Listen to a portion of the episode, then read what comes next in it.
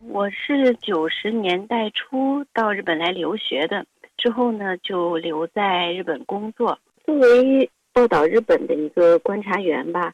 我觉得黄学清在日本工作生活二十多年，从事中日文化传播交流，也担任媒体观察员。他频繁往来于北京和东京，经常带家人在国内旅行。说起祖国的发展变化，感触最深的就是高铁的快捷与便利。我在国内上大学的时候呢，每年放假都要坐三十多个小时的火车才能回到家。现在呢，这段路程只要不到十个小时，觉得现在的学生们享受着我们高铁的成就，真的是挺幸福的。嗯，也没有想到我们能在这么短的时间内建设好这么大规模的高铁。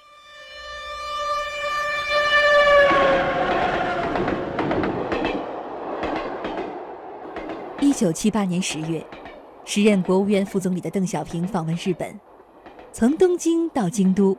专门选择乘坐日本的光号新干线列车。一九七八年十月二十二日，邓小平出访日本，这是新中国成立后中国国家领导人首次访问日本。怎么样？这个乘新干线以后有什么想法？哦，就感觉到快，有催人跑的意思。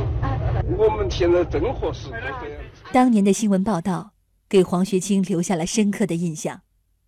邓小平对新干线沿途农村那些不亚于城市住宅的房屋，以及新干线的速度呢，都有一些感慨，切身体会到了现代化的成就，对我们国家的改革开放的设计呢，应该说是受到了积极的启发吧。正是这一年，中国吹响了改革开放的号角，其后，中日两国在各领域各层次的交流开始活跃，经济、贸易。技术合作也迅速发展。黄学清记得，改革开放初期，日本的电视、冰箱、洗衣机堪称三大神器。他经常给国内的亲朋好友推介和购买日本家电。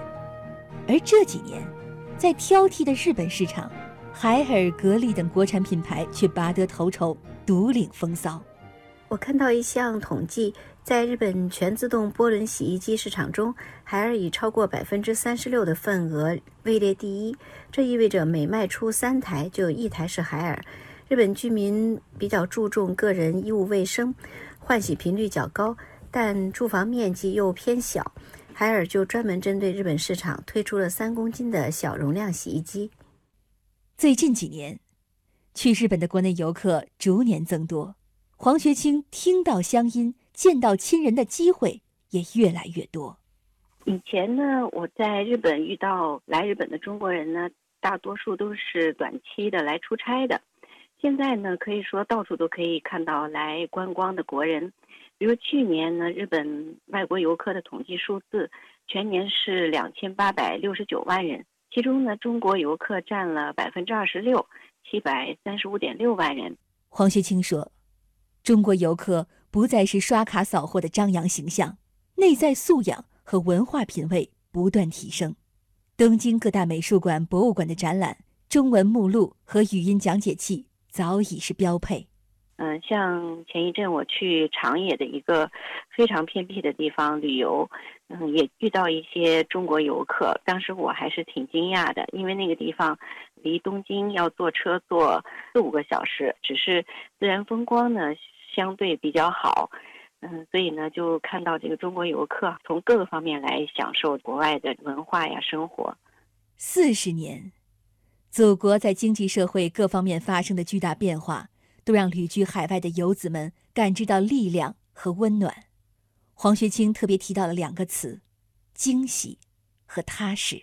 而现在呢，国内的收入、物质生活水平提高之快，也真是令人惊喜。呃，医疗系统的逐步完善呢，使得家里的老人呢看病也更方便了。社区家政那些服务越来越多样化，嗯，也让我们这些不在父母身边的孩子呢，可以通过其他的方式安排照顾好老人。我们在国外的生活和工作的心情呢，也就踏实了很多。